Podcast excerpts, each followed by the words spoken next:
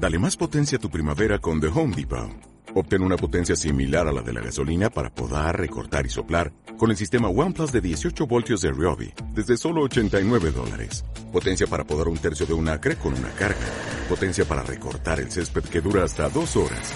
Y fuerza de soplado de 110 millas por hora. Todo con una batería intercambiable. Llévate el sistema inalámbrico OnePlus de 18 voltios de Ryobi. Solo en The Home Depot. Haces más. Logras más.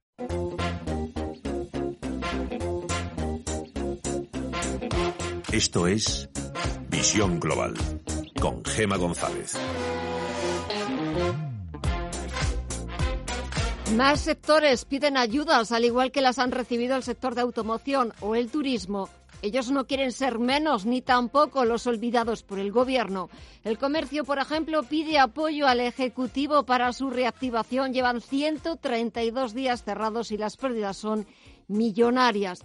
Desde el punto de vista sanitario, ahora estamos mejor preparados. Pueden pasar cosas, pero es más difícil que pasen. Y sobre los límites a la llegada de turistas, el director del Centro de Coordinación de Alertas y Emergencias Sanitarias, Fernando Simón, ha sido claro. Necesitamos que no haya enfermedades, pero también comer todos los días. Y España vive de lo que vive. Y nosotros también nos ocupamos de nuestro negociado, de lo que está pasando al otro lado del Atlántico. Miramos a Wall Street que vuelve a las compras, a los números verdes, tras una apertura ligeramente bajista y en una jornada marcada por el repunte de contagios en algunas zonas de Estados Unidos, aunque el principal asesor económico de la Casa Blanca, Larry Kudlow, ha dicho en una entrevista en la CNBC que no espera una segunda ola de contagios y también con la reelección de Donald Trump más en entredicho que nunca. Echamos un vistazo a las pantallas. Tenemos al Dow Jones de Industriales que suma un 0,34%, 25.959 puntos. El SP500 repunta un 0,38% en los 3.109 puntos y está subiendo todo el sector tecnológico. Lo hace con fuerza. Acabamos de conocer que Apple presenta el iOS 14 y rediseña la pantalla de inicio para permitir widgets. Apple está sumando más de un 2% y sus acciones se cambian a 356,78 dólares. Y el Nasdaq 100 está subiendo un 0,9%, muy cerquita de los 10.100 puntos. Echamos también un vistazo blanca al resto de bolsas latinoamericanas para ver cómo se están comportando, cómo lo están haciendo. Pues vemos eh, Gema ventas generalizadas en los principales índices latinoamericanos. El Merval argentino cotiza hasta ahora con un importante descuento del 3,03%, se coloca en los 39.748 puntos. Recortes también para el Bovespa de Brasil, abajo un 1,2% hasta los 95.413 puntos. El IPSA chileno también cotiza con caídas, en este caso del 1,23% hasta los 3.977 puntos, mientras que el IPC mexicano se deja hasta ahora un 0,73%, se colocan los 38.122 puntos. Y en los mercados de divisas tenemos al euro que vuelve a recuperar los 1,12 dólares y también reacciona al alza la divisa británica, la libra, que se cambia por 1,24 dólares. En los mercados de materias primas tenemos al barril de referencia en Europa, al tipo Brent, que suma un 1,47% en los 42,81 dólares. El futuro del West Texas, el de referencia en Estados Unidos y con vencimiento el próximo mes de julio, suma un 1,66% y se cambia a 40,49 dólares el barril.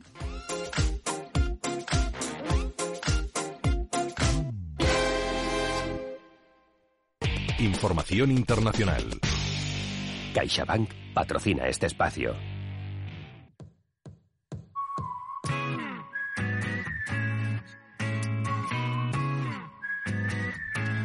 Dos horas de auténtico show americano y en tierra amiga, en el conservador estado de Oklahoma, donde hace cuatro años Donald Trump arrasó en las urnas por 36 puntos de diferencia.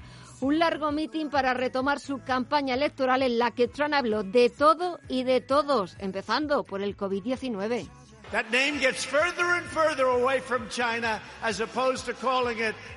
Se preguntaba por qué hay que llamar al coronavirus COVID-19 cuando está bien claro que habría que llamarlo perfectamente virus chino, un virus que ha sido el culpable de más de tres meses de parón que han hecho mella en la popularidad del presidente y en las encuestas que colocan por delante a su rival, a Joe Biden.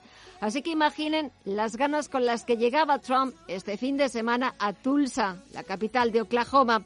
Buscaba un polideportivo abarrotado hasta la bandera, pero fue menos público del previsto, aunque igualmente entregado al líder republicano.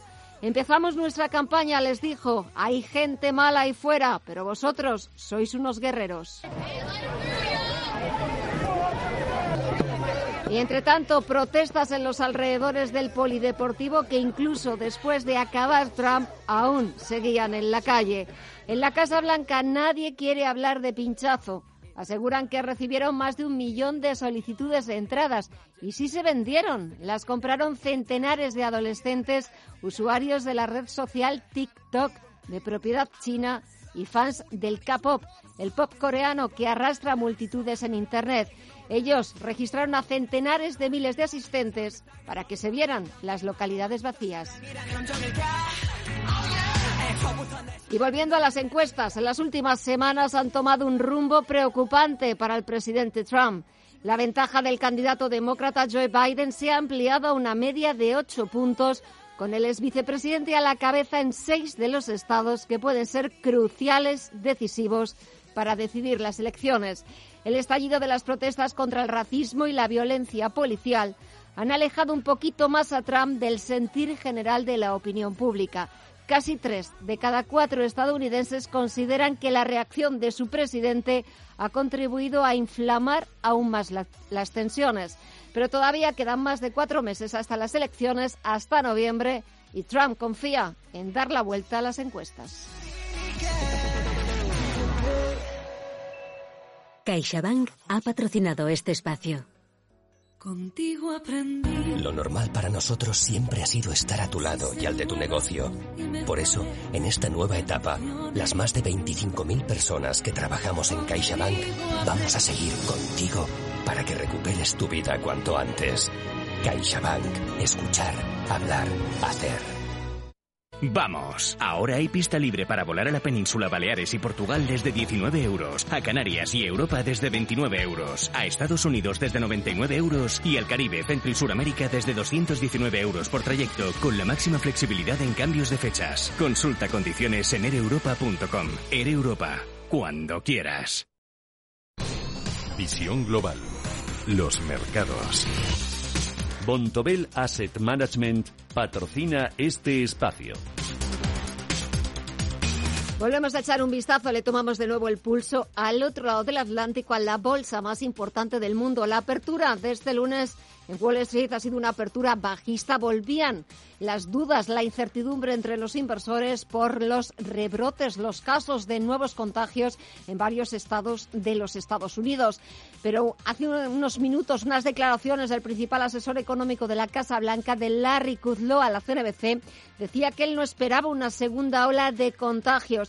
Y eso está animando a los inversores que dejan atrás las dudas, los miedos a esa posible segunda ola de contagios y vuelven las compras al parque estadounidense. Tenemos, tenemos al Dow Jones Industriales que está subiendo un 0,28% en los 25.944 puntos. El SP500 repunta un 0,39% en los 3.110 puntos.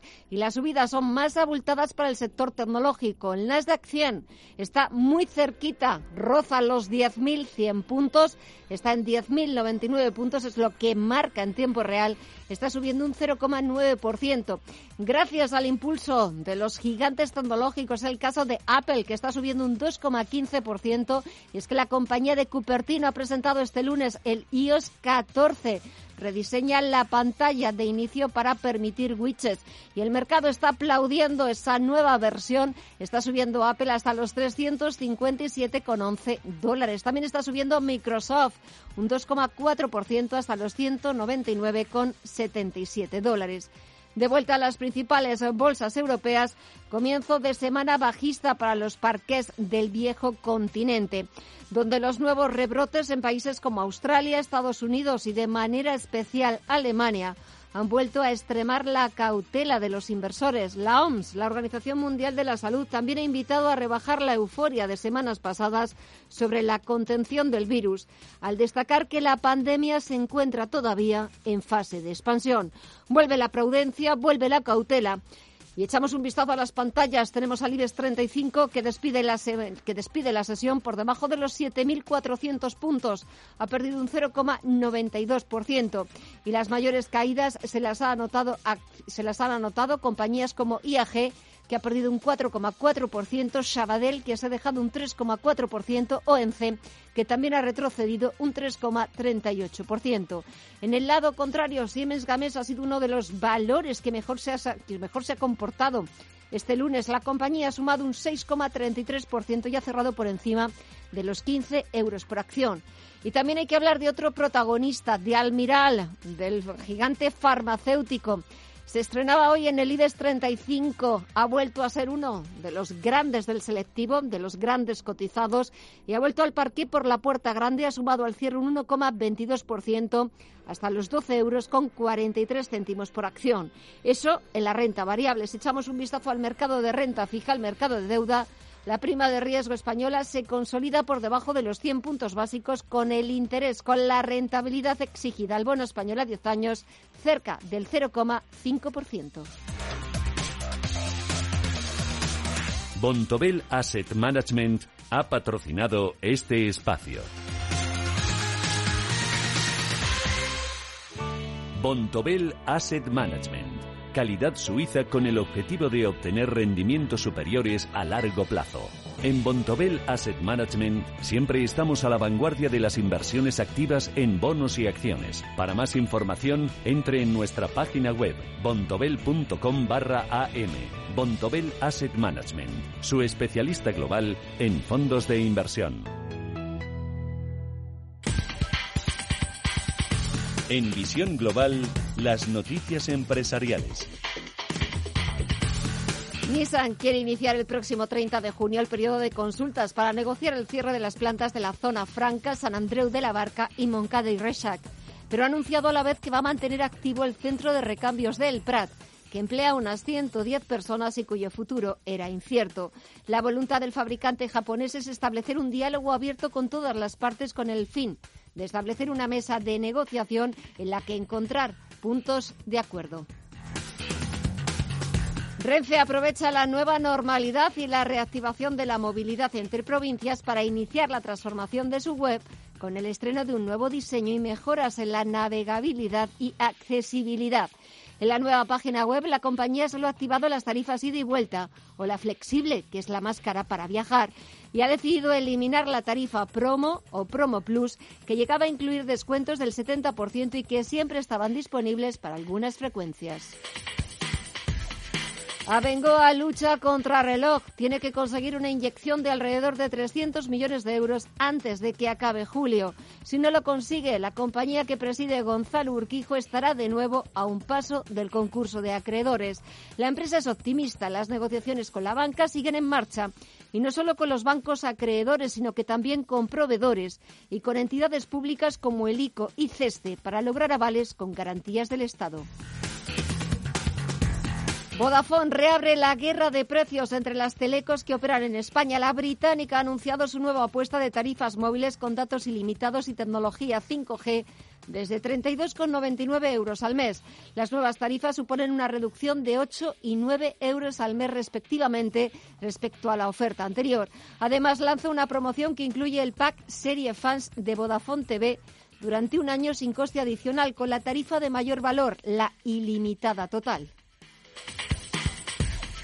Iberdrola ha anunciado que el 11 de noviembre celebrará el Día del Inversor en el que aprovechará para lanzar su nuevo plan estratégico. El actual plan, Perspectivas 2018-2022, ha quedado superado mucho antes de lo previsto en aspectos como el dividendo o el desarrollo internacional. El mercado espera que en su nueva hoja de ruta el grupo sea más ambicioso aún en cuanto a objetivos de dividendo, resultados e inversiones, concretando además sus objetivos en nuevas metas de diversificación geográfica como Australia.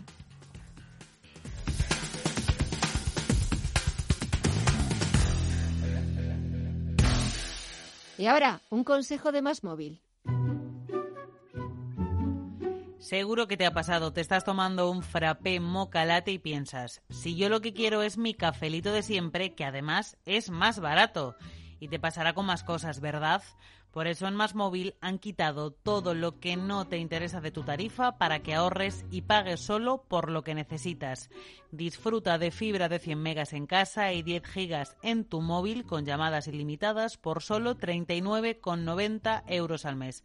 Precio final y para siempre. Y además otra línea móvil gratis con un giga y llamadas ilimitadas. Llama gratis al 1499 más móvil. Ahorra sin más.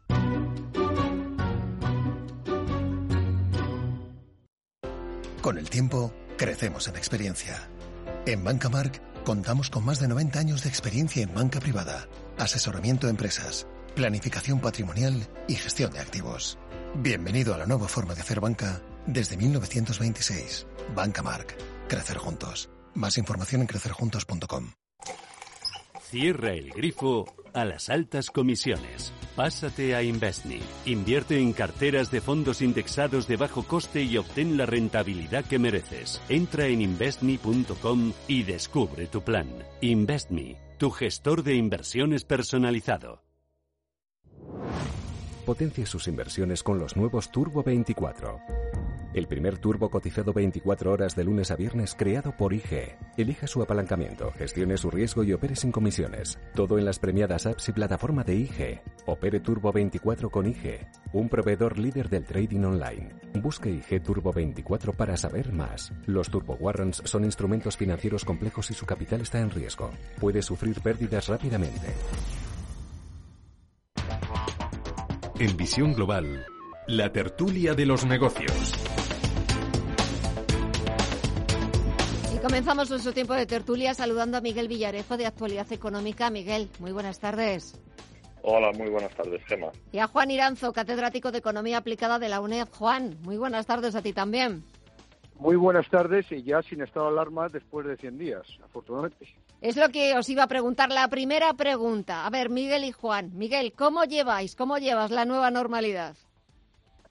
Bueno, pues la llevo con, con menos entusiasmo del que sería deseable.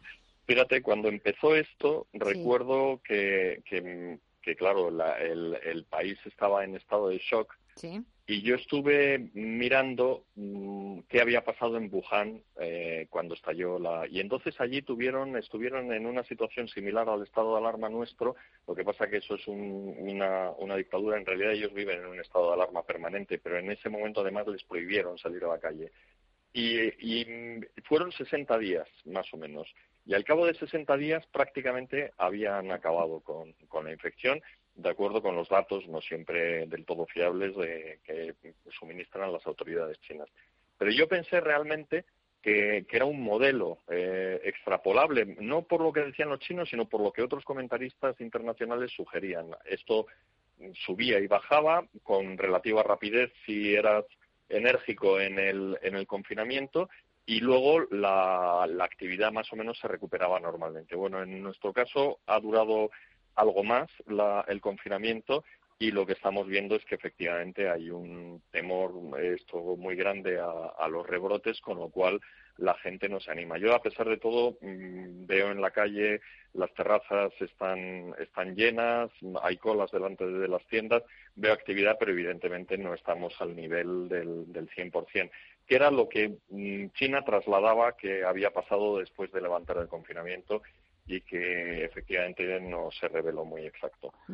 Juan, ¿y cómo llevas tú la nueva pues, normalidad? Bueno, pues eh, eh, con la sensación de haber pasado de arresto domiciliario a libertad vigilada, que es lo que tenemos ahora. De tal manera que efectivamente el balance que tiene que hacer uno es, eh, con esos casi 100 días de arresto, de imposición, etcétera, que hemos conseguido. Y la verdad es que lo veo con una perspectiva muy negativa y eso es muy triste. Desde el punto de vista de víctimas, y antes decía Miguel que no se fía de las de China, yo tampoco, pero tampoco me fío de las de España, todo hace indicar que cuando menos ha habido desgraciadamente 40.000 fallecidos por el COVID y eso nos situaría en el primer lugar del mundo en cuanto a víctimas por millón de habitantes. Por tanto, desde el punto de vista sanitario, esa estrategia no ha funcionado. Y desde el punto de vista económico mucho menos. Somos el país, y no lo digo yo, lo dice la OCDE, de los países desarrollados que más eh, va a caer y que más le va a costar recuperarse. Por tanto, aquí algo ha fallado estrepitosamente y probablemente ha fallado estrepitosamente el inicio de la emergencia, que tengo que decir que Gemma, Miguel, desde mucho antes, desde mediados de febrero, ya estabais llamando la alerta. En segundo lugar, hay que decir eh, que se han tomado medidas sanitarias que no han sido las más adecuadas y, en tercer lugar y fundamentalmente que ha habido una hibernación de la economía excesiva, sobre todo esos 15 días absurdos que no tenían ninguna justificación ni sanitario ni económico de parar más del 60% de la actividad económica y luego este proceso de deshibernación eh, absolutamente eh, confuso, sin una seguridad jurídica, eh, etcétera. Y en este sentido, que ha llevado, que es verdad que había una demanda embalsada, como decía Miguel, incluso de hostelería, etcétera, pero también desgraciadamente yo está dando una vuelta y, hay muchísimos negocios que ya no han vuelto a abrir. Y luego además hay una incertidumbre regulatoria en turismo o, por ejemplo, hoy los camioneros amenazan una huelga. ¿Por qué?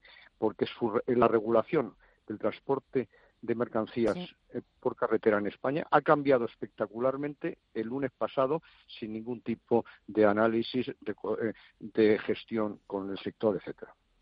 Eh, estamos en esa nueva normalidad.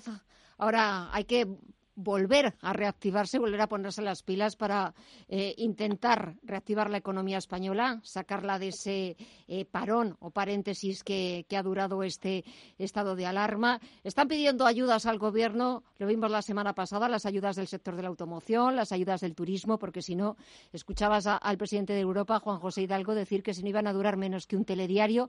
Y claro, puestos a pedir, hoy también lo ha hecho el sector del comercio, piden ayudas, flexibilizar los ERTES, eh, apoyos para la digitalización. Recuerdan que llevan 132 días cerrados, que las pérdidas son millonarias. Y claro, también el sector sanitario pide reactivar eh, la sanidad española.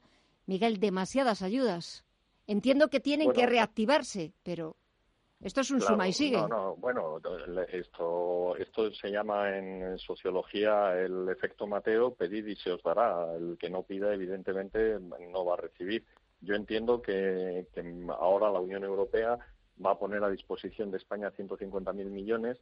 Eh, se ha explicado por activa y por pasiva que ese dinero en parte va a, pues eso, a impedir los problemas de circulante, pero también se va a asignar a proyectos en determinadas áreas y entonces yo creo que lo que hay es que efectivamente ponerse las pilas para aprovechar la situación y, dar un salto de calidad. Uno, una de las razones por las que más preocupada, uno de los motivos de preocupación que tiene, que tiene Nadia Calviño es que eh, los países del norte, dada su mejor situación fiscal, y esto es un recordatorio para todos los que dicen que, que el fetichismo del déficit es un retraso neoliberal y todas estas cosas, bueno, todos esos países que tenían sus cuentas saneadas están impulsando a sus empresas y el problema es que esas empresas no son unas empresas con las que no tengamos ningún tipo de relación, son empresas con las que compiten las empresas españolas. O sea, la industria del motor español compite con la industria del motor alemana. La, la, fábrica Inditex, esto, estamos compitiendo en, un terreno internacional. Las propias aerolíneas, si los alemanes ahora rescatan a, a Lufthansa, esto, bueno, pues IAG va a verse en una situación de inferioridad de condiciones y esto es lo que está pasando ahora mismo. Entonces, sí, efectivamente, todos piden ayudas porque todos ven venir un, un, descalabro tremendo y porque lo que comentábamos al principio es que lo que iban a ser 60 días se han convertido en, en, 130 y, y, eso, mm, estar sin ingresar eso y que luego llegue Hacienda y te pida esto los impuestos y te los cobre como si no hubiera pasado absolutamente nada, pues en fin, es un, es un, es un tema que debería hacerse mirar. Yo entiendo que el Estado necesita dinero, y, pero es verdad que no es el momento en ningún caso de subir impuestos, es más bien el momento de flexibilizar el, el IVA, de, flexibilizar el cobro de las facturas fiscales, de flexibilizar el cobro de las cotizaciones, porque de lo contrario, pues muchas empresas no van a, no van a, superar la, herida. Juan. Además, es que las empresas, y lo acabamos de ver eh, y escuchar en la cumbre de la COE, etcétera, no piden tanto ayudas como escenarios, en primer lugar, predecibles. Eh, eh, todos prácticamente los empresarios, en primer lugar, pedían seguridad jurídica. Y eso es lo que tenemos eh, que tener claro, todos los agentes económicos, tenemos que tener despejado el futuro y saber a qué nos enfrentamos y que no haya riesgo regulatorio, que no se cambien las condiciones eh, cada semana, etcétera, como insisto, hemos estado viendo en infinidad de sectores. Eso es fundamental mucho más que las ayudas. En segundo lugar, es verdad que hay que aplicar políticas fiscales expansivas, pero está demostrado, sobre todo por Alexinas, que falleció hace unos días, que yo sepa, no eh, por el COVID, pero falleció hace eh, escasamente un mes, bueno, pues es mucho más expansivo, genera un efecto mucho más multiplicador sobre la actividad económica, bajar los impuestos que subir el gasto. Y en este sentido, esto es lo que habría que haber hecho. Y eso es lo que yo creo que para la hotelería, el turismo en general, el sector, eh, sector del comercio, etcétera, bajar el IVA vendría bastante bien. Luego, por otro lado, hay que tener en cuenta que no se puede obligar a pagar a cuenta ahora el impuesto de sociedades de lo que pasó el año pasado, es que eso es obvio que no tiene nada que ver y eso puede generar un problema de liquidez también a muchas empresas. Luego, por otro lado, hay que despejar también incógnitas como la reforma laboral. En este momento muchas empresas que a lo mejor se empiezan a animar, pues tienen dificultades conceptuales para contratar gente porque no sabe a qué escenario laboral se enfrentan. Luego, por otro lado, las empresas españolas que tienen que competir a nivel internacional y que estamos de acuerdo, hay que fomentar, bueno, necesitan energía barata, precisamente en las políticas medioambientales, los impuestos, incluso europeos, y a la margen de ellos, pues lastran esa competitividad. Eh, tenemos un problema porque en Europa eh, ese famoso fondo al que ya nos hemos referido de impulso de reconstrucción o como lo queramos llamar o de rescate eh, eh, va a ofrecer unos 140.000 millones a España. Es verdad que no todo son subvenciones, sino que son unos 77.000 millones y el resto son créditos. Pero ojo, ojo, que a mí lo que me empieza a preocupar es cómo se está viendo que se va a financiar o cómo se prevé financiar una parte de ese fondo que son con nuevos impuestos comunitarios. Y yo me he echado a temblar. Y eso es lo que en este momento, hoy por lo menos, preocupaba más a las empresas españolas como empresas europeas. Es el momento de poner una fiscalidad sobre la contaminación del transporte aéreo y el transporte marítimo, que son precisamente los que más están sufriendo la crisis. Es el momento de poner un impuesto extraño que va a frenar bastante el comercio sobre eh, el carbono en las exportaciones y, por supuesto, ese impuesto sobre las empresas de más de que facturen más de 750 millones de euros para las empresas, ojo, en Europa, que se benefician del mercado único, bueno, pues a mí me preocupa enormemente. O sea, que esa avidez fiscal que yo pensaba que solo se estaba produciendo aquí en España, pues también me da mucho miedo el que se genere eh, eh, eh, y se generalice en Europa. Insisto, hoy en España lo que más preocupaba para las empresas españolas era precisamente esa amenaza de impuestos europeos. Más cosas. Me quedan ya pocos minutos, pero os quería preguntar. Parece que el tema de la prórroga de los ERTE vuelve a enfrentar a gobierno y agentes sociales, vuelven a verse nuevamente, vuelven a reunirse para intentar fijar esa prórroga, pero parece que las posturas no terminan, Miguel, de acercarse. Bueno, estamos estamos hablando de lo mismo, ¿eh? estamos hablando de dinero y de, y de que a ver quién me paga a mí esto. Eh, es normal, es normal. Hay una constricción, esto ha durado más de lo que de lo que se esperaba.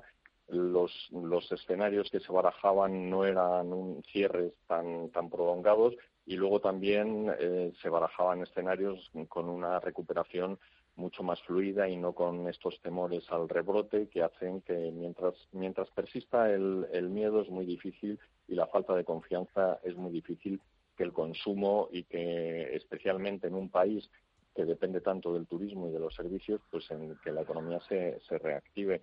Entonces, pues sí, es lógico, las empresas pretenden esto prorrogar el, los ERTE, pero el, el problema es que si el gobierno ya ha tenido problemas para financiar los ERTES anteriores, esto pues seguramente estará buscando de dónde sacar el dinero, aunque es verdad que deben de ser conscientes de que, de que, de que si no se prorrogan, pues muchas empresas convertirán los ERTES en ERES y, el, paro se disparará y eso afectará al consumo a su vez, lo cual reducirá las ventas, la inversión, en fin, entraremos en un, en un círculo vicioso. Eh, Juan, segundos, que me quedo sin tiempo ya. Bueno, pues en primer lugar hay que recordar que se prohibió por ley trabajar a los trabajadores y a las empresas. Y por tanto lo que había que dar es eh, eh, eh, alimentación, había que dar respiración asistida. Y eso no se ha cumplido exactamente. Y ahora qué ocurre que muchos sectores y empresas con retrasos, incluso en la regulación, en la apertura, innecesarios como el turismo, etcétera, pues quieren sobrevivir y la única forma de sobrevivir son los ERTES. Es verdad que son caros, pero probablemente sea mucho más caro la alternativa, es decir, que quiebren esas empresas, que dejen de pagar impuestos y que esos empleados pasen al paro directamente. Juan Iranzo, Miguel Villarejo, bienvenidas a Nueva Normalidad. A ver cuándo volvemos a reunirnos, a hacerlo aquí los tres eh, juntos, viéndonos las caras. Tengo ya muchísimas ganas de volver a veros.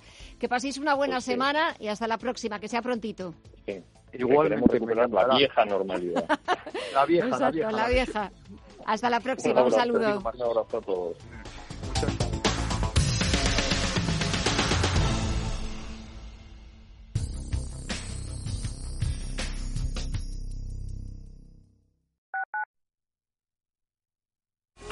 Radio Intereconomía. Buenas tardes a todos. La jornada se las prometía Escúchanos en frecuencia modulada. En internet www.radiointereconomía.com y en la aplicación para Android e iOS Radio Intereconomía. No hay disculpa para estar bien informados. Urbanitae es una nueva plataforma de inversión inmobiliaria que te permite invertir a lo grande con cantidades pequeñas. Uniendo a muchos inversores, logramos juntar el capital suficiente para aprovechar las mejores oportunidades del sector. Olvídate de complicaciones. Con Urbanitae ya puedes invertir en el sector inmobiliario como lo hacen los profesionales. Picos de Europa, 10 de la noche, población más cercana a 30 kilómetros y tu coche no arranca. Este verano tu coche no puede fallar y tu seguro aún menos. Por eso con Mafre tu seguro de coche tiene asistencia 24 horas incluso en vías no altas. Ahora hasta un 50% de descuento y muchas ventajas más. Consulta condiciones en mafre.es. Mafre. Oliver y Alcázar, especialistas en implantología de carga inmediata, trae a España los implantes corticales, indicados para pacientes con reabsorciones extremas de hueso, sin necesidad de injertos óseos, prótesis definitiva en menos de un mes y al mismo precio que los implantes tradicionales. Confíe en Oliver y Alcázar y vuelva a sonreír. Primera consulta gratuita en el 91 564 6686 o en oliverialcázar.com. Poseemos todos los equipos y garantías de seguridad para nuestros pacientes frente al COVID-19. Antes de que amanezca te acompaña, escucha y ameniza las mañanas en Radio Intereconomía. Participa los primeros viernes de cada mes en nuestro cuestionario y podrás ganar premios en metálico. Y los últimos haremos sorteos con grandes regalos. Súmate a la comunidad de Antes de que amanezca con Willy Sancho Muela, de martes a viernes de 6 a 7 de la mañana.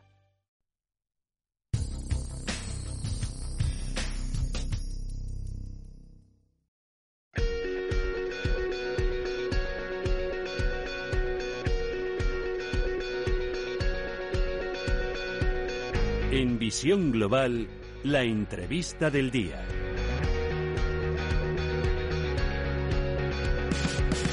Ya estamos en la nueva normalidad y vamos a buscar en los próximos minutos eh, cómo el COVID-19, como el coronavirus, el impacto que puede tener en el mercado de la vivienda, porque durante los próximos meses las grandes ciudades eh, van a registrar ajustes de precios en su mercado de vivienda. Y cuando hablamos de ajustes de precios, son ajustes a la baja. Por ejemplo, según las estadísticas de Don Piso, un 7% en Valencia se van a ajustar esos precios de la vivienda, un 6% en Sevilla o un 3,5% en Bilbao hasta final de año. Pero quien mejor nos va a hablar del impacto en el mercado de la vivienda tras el COVID-19 es Emiliano Bermúdez, que es subdirector general de Don Piso. Emiliano, muy buenas tardes. ¿Qué tal? Buenas tardes. Encantado de estar con vosotros. Igualmente, va a haber un antes y un después. Lo va a haber para muchísimos sectores, para muchísimos españoles tras el COVID-19. ¿Cuál es el impacto que iba a pasar en el mercado inmobiliario, sobre todo en el mercado residencial? Bueno, lo que se prevé, eh, pues lógicamente, es que se generen una serie de consecuencias que van a llevar a la baja tanto el volumen de transacciones a nivel nacional como eh, los precios, como la actividad. Y esto ahora que hemos vuelto a la, a la nueva normalidad que se llama, pues prácticamente esa senda de deflación generalizada de las magnitudes del sector inmobiliario, pues eh, estamos empezando a verlas y se corresponden un poco con las previsiones que, que en su momento habíamos hecho y que veremos si se mantienen de aquí a final de año, pero eso parece. Durante 2020 eh, prevéis una caída en las ventas de hasta un 25% y sobre todo quizás va a afectar de manera especial a las viviendas eh, de precios medio y medio bajo y también a las segundas residencias, sin olvidarnos de las viviendas vacacionales, porque vamos a ver cómo la inversión extranjera se va a ir reduciendo. Sí, lógicamente. Eh, digamos que el deterioro del sector en este sentido va a ir, eh, digamos, por tipología de producto, va a ir por, por zonas y va a ir por tipología de cliente. ¿no? Entonces, en este sentido, vamos a ver que eh, los productos de precio medio, medio bajo van a sufrir más, la segunda residencia, la vivienda vacacional, va a sufrir especialmente y esto está asociado a los fundamentos de de deterioro de la demanda que se van a producir, unos por destrucción, destrucción que va a venir provocada pues por la situación económica generalizada, por el desempleo, por la incertidumbre, por la poca confianza de los consumidores en lo que va a pasar en el corto plazo, y también va a haber otro efecto sobre la demanda, que es aquellos compradores que se van a retirar del mercado, nosotros llamamos demanda en hibernación, se van a retirar a la espera de que se produzcan mejores oportunidades de precio. Entonces, eh, estos mm, factores, estas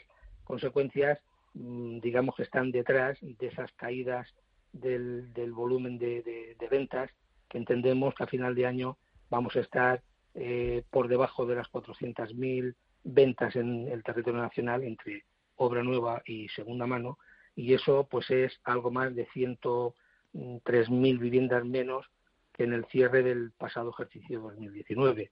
Eh, evidentemente, esto se va a producir por zonas, por barrios y por tipologías. Eh, unas se van a ver más afectadas que otras. El sector inmobiliario español no es homogéneo, es heterogéneo, y siempre que se han producido crisis o recuperaciones, se han producido por eh, zonas, por tipos de producto y por tipología de consumidores. Y tardaremos, y Emiliano, tardaremos mucho en volver a ver cifras de antes de la pandemia.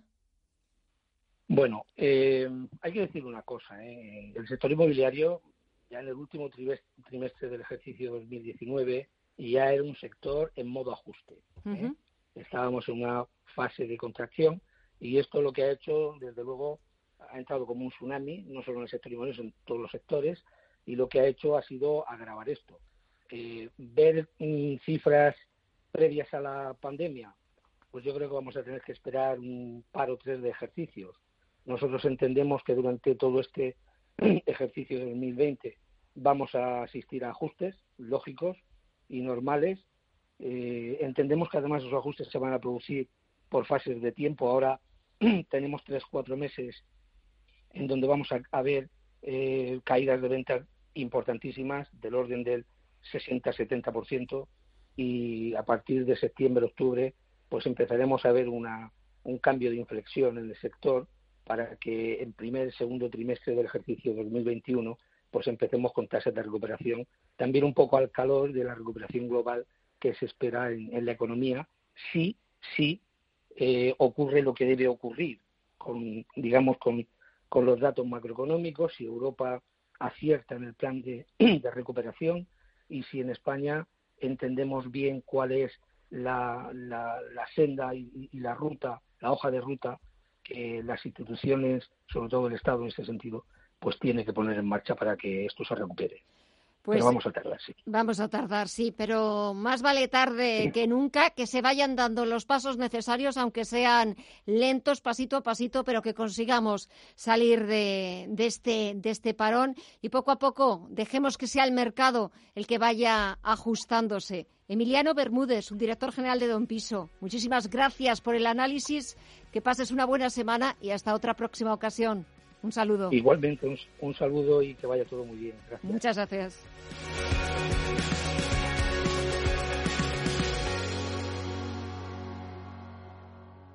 Si caminas solo, irás más rápido. Si caminas acompañado, llegarás más lejos. Luna Sevilla es su asesor patrimonial de referencia. Prestando nuestros servicios como agentes de Caser Asesores Financieros, somos una empresa con amplia experiencia profesional y una clara apuesta por la formación de calidad, la información transparente y objetiva y por el asesoramiento financiero personalizado y continuado. Si desea más información, visite lunasevilla.es o llámenos al 91 762 3442. Con más ganas que nunca de disfrutar, de quedar, de terracear, de ir de compras, de vivir nuevas experiencias. Surf, skate, escalada. El verano se vive en X Madrid. Salida 14 de la A5. xmadrid.com. Está en una situación muy complicada, muy adversa. Queda mucho partido por delante, se le puede dar la vuelta a esto. Las remontadas no son una cosa mía, son una cosa nuestra. Nos toca remontar. En Santander estamos poniendo todo nuestro empeño y solidez para hacerlo posible y para que este verano puedas viajar y apoyar a nuestro turismo. ¡Vamos!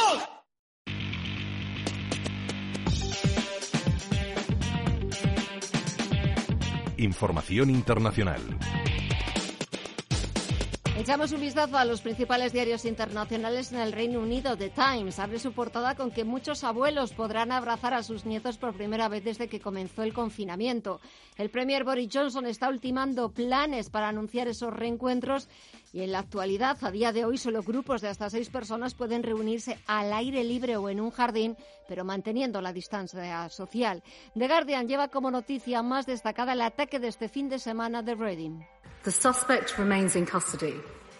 Y es la secretaria del Ministerio del Interior, Prati Patel. Habla del ataque terrorista. Dice que el sospechoso Kairi Sandalat, de 25 años, había sido diagnosticado de trastorno de estrés postraumático, depresión y un trastorno de personalidad emocionalmente inestable. Y Financial Times sigue con el escándalo de Wirecard la policía ha abierto una investigación y el regulador alemán admite errores. Vamos eh, con la prensa francesa. Le Monde recoge las 30 eh, propuestas de diputados de la República en marcha, el partido del presidente Macron, para después el objetivo lograr una recuperación económica, ecológica y solidaria. Le Figaro, por su parte, lleva que este lunes 22 de junio se ha vivido en muchas escuelas como si fuera primero de septiembre y comienzo del curso escolar. Desde el pasado 14 de marzo, todos los estudiantes de primaria y secundaria han vuelto un alivio para maestros y niños. Euh, de sérénité et de joie, même si ce mot est peu utilisé dans notre débat public. Euh, Así lo pone de manifiesto el ministro de Educación, Jean-Michel Blanquero, y ha dicho es un día de serenidad y alegría. Y el SECO lleva en portada que Nokia tiene intención de recortar 1.200 33 empleos en Francia. El fabricante finlandés va a la zaga de sus competidores en 5G. En Alemania, los principales diarios ocupan sus páginas principales haciéndose la misma pregunta: ¿qué sucede realmente si Wirecard quiebra? Grandes empresas como Aldi permiten que al menos parte de sus pagos se realicen a través de Wirecard. La compañía está en graves problemas que pueden llevarla a la bancarrota. Al otro lado del Atlántico, de New York Times lleva que la Casa Blanca se está preparando para una nueva ola en otoño a medida que aumentan los casos del COVID-19 las últimas dos semanas los casos han aumentado un 15%. De Washington Post analiza por qué fracasó el mitin del presidente Trump en Tulsa este fin de semana. En 2016 sus comentarios raciales le ayudaron a ganar las elecciones, pero ahora está fuera de sintonía con la opinión pública. Y Wall Street Journal, por su parte, cuenta que las grandes compañías se han dado cuenta de la necesidad de tener efectivo y eso les está haciendo replantearse las inversiones. Y en América Latina, el Clarín argentino lleva en portada la cumbre que celebran desde mediodía en la Quinta de Olivos del presidente Alberto Fernández, el gobernador de Buenos Aires, Ashel Kichilov, y también el jefe del gobierno porteño, Horacio Rodríguez Larreta. Una reunión que va a servir para tomar una decisión sobre el confinamiento en el área metropolitana de Buenos Aires, la región donde se concentra el 90% de los contagios. En Chile, el Ministerio de Salud actualiza las cifras de fallecidos y también analiza el mercurio el impacto del coronavirus en la salud mental de los trabajadores. En México, el Universal lleva lo último en lo que se va a convertir el presidente Andrés Manuel López Obrador de cara a las elecciones de 2021 para que no haya fraude. Me voy a convertir en guardián para que se respete la libertad de los ciudadanos a elegir libremente a sus autoridades. Y terminamos con el globo de Brasil que recoge un trabajo publicado en la revista Nature Medicine sobre los anticuerpos de los pacientes recuperados del coronavirus, anticuerpos que disminuyen rápidamente en hasta tres meses. El trabajo advierte sobre los riesgos del llamado pasaporte de inmunidad.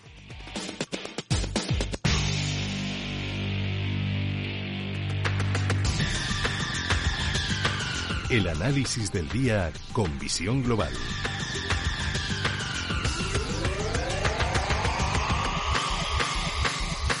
Y saludamos a José Ignacio Gutiérrez Lasso, presidente de MG Valores. José Ignacio, muy buenas tardes. Muy buenas tardes, Gemma. Bueno, ¿qué tal el primer día de la nueva normalidad? Bueno, pues para mí ha sido prácticamente normal, o sea que como, como venía siendo últimamente. Dese cuenta que nosotros no, no estuvimos eh, confinados por cuestión de trabajo, los mercados no han cerrado en ningún momento. No, no, los mercados no han cerrado y nos han dado bastantes titulares y bastante de lo, de lo que hablar y analizar. Sí, y bastantes disgustos. También es verdad. Alegrías pocas nos hemos llevado estos días, ¿eh? Bueno, alguna, pero vamos, estos, estos últimos días tampoco nos hemos llevado grandes alegrías, ni mucho menos. Y es que yo creo que los mercados lo único que están haciendo es siguiendo de alguna forma las noticias precisamente del COVID y claro los, los, los nuevos brotes que hay en Alemania, eh, incluso en España, en, pues, Huesca, en, en, eh, Navarra también, sí. creo, sí. por varios sitios, en uh, Jaca, vamos, en Jaca no, perdón, en Huesca, tal. Bueno, pues yo creo que no son buenas noticias, aunque son esperables. No sé, nadie puede esperar que esto se haya pasado, ni muchísimo menos. Habrá rebrotes y luego vendrán muchos también eh, casos importados. Y eso el mercado tiene que hacerse a que eso será normal durante mucho tiempo hasta que no se consiga una vacuna o un tratamiento muy, muy, muy eficaz. Hay enfermedades en las cuales no, no se ha encontrado nunca una vacuna como el VIH, por ejemplo, y, sin embargo las bolsas bueno, lo tienen absolutamente olvidado. Pero en fin, luego Estados Unidos, en cambio, hoy, eh, al contrario que en Europa, pues sigue subiendo, mm. sigue subiendo. Sigue subiendo y, parece que no, que no tiene límites. Hombre, estamos en el 26.000 y claro, ha recuperado muchísimo desde el 20.000, que llegó a estar en el peor momento. Y todavía nos falta pues llegar a los máximos históricos de 30.000. Pero bueno, la recuperación ya ha sido francamente muy buena. Y eso que cuidado, todavía ellos están en eso que aquí podríamos llamar fase cero, porque siguen produciéndose miles y miles y miles de casos todos los días. Claro que en proporción a la población de doscientos y pico millones, pues no es, no es muy comparable esas cifras. Vamos, son, son comparables si las comparamos en su contexto y eh, por, por millón de habitantes, etcétera. Y todavía no, no han llegado a lo nuestro. ¿Llegarán algún día? Bueno, es posible. Han empezado ya la campaña electoral en serio ya hemos visto a Trump dando ya mítines por ahí, y mientras que Europa en ese sentido está todavía bastante tranquila, única y exclusivamente a expensas de lo que pueda hacer la Comisión Europea y el Parlamento Europeo respecto del famoso paquete de dinero y que va en un caso a prestar y en otros a, a simplemente donar a los países. Y la, nos queda nada, menos de una semana para despedir este, este mes de julio y este primer semestre del año. ¿Quién lo diría que nos íbamos a encontrar con esa, con esa pandemia y ver lo que hemos visto? Pues sí, y lo que veremos todavía. Es decir, yo no la doy por, por acabada simplemente porque hayamos cambiado de semestre. Pero es cierto que ha sido una experiencia, bueno, pues que no olvidaremos nunca, ni que tampoco olvidarán los mercados, porque, bueno, pues y, y no lo olvidaremos nunca porque tras eso vamos a ver eh, precisamente el, el desgaste tremendo que ha sufrido la economía, tanto la real como la financiera, lo veremos. O sea, las bolsas tienen que acostumbrarse a que las noticias de lo que va a estar pasando durante por lo menos seis meses no van a ser buenas noticias.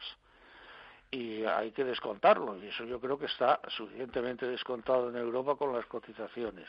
Mm. Otra cosa es los Estados Unidos, que como no han confinado prácticamente a casi nadie, bueno, pues han seguido con su producción prácticamente intacta. Fíjate, estoy leyendo, José Ignacio, ya para, para, terminar, que la agencia de calificación Fitch ha recortado un peldaño el rating de BBVA, tan solo un nivel por encima del bono basura, debido a la exposición del Banco de Economías Emergentes, sobre todo a México, que es uno de los países más castigados por el impacto del coronavirus y precisamente México también es el mercado que más contribuye a los beneficios del BBVA. Sí, efectivamente México y el sur de Estados Unidos, pero más México, son los que más contribuyen al beneficio del BBVA y bueno, pues es lógico que, que les hayan bajado un peldaño en consonancia con lo que está pasando, lo cual no quiere decir que el BBVA sea un banco que esté en peligro ni muchísimo menos. Ahora, es muy posible que en esta nueva normalidad, como quiera llamársela, aunque es un oxímoron, pero bueno, esta nueva modalidad, esta nueva normalidad, es muy posible que veamos lo que no habíamos visto nunca en cuanto a fusiones bancarias. Mm. Esa es otra. No vamos a avanzar quienes pueden ah, ponerse a tiro, pero yo me imagino que, sobre todo en España, hay eh, demasiados bancos, concretamente Veremos, sí, me imagino que veremos fusiones, José Ignacio, y también veremos rescates. Y ahora estaba pensando en las aerolíneas, pero me quedo ya sin tiempo. Si te parece, lo hablamos el próximo lunes, porque eso también es otro, otro tema a tratar. José Ignacio Gutiérrez Lasso, presidente PG Valores, bienvenido a esa nueva normalidad. que tengas una buena semana y hasta la próxima. Un fuerte abrazo. Igualmente, Gemma, adiós. Y así ponemos punto final a esta edición de Visión Global de este lunes 22 de junio. Muchísimas gracias por escucharnos, por seguir con la radio, con Radio Intereconomía. Mañana volvemos a partir de las 8 de la tarde. Tienen una nueva edición con nosotros, con Visión Global, con la radio. Hasta mañana.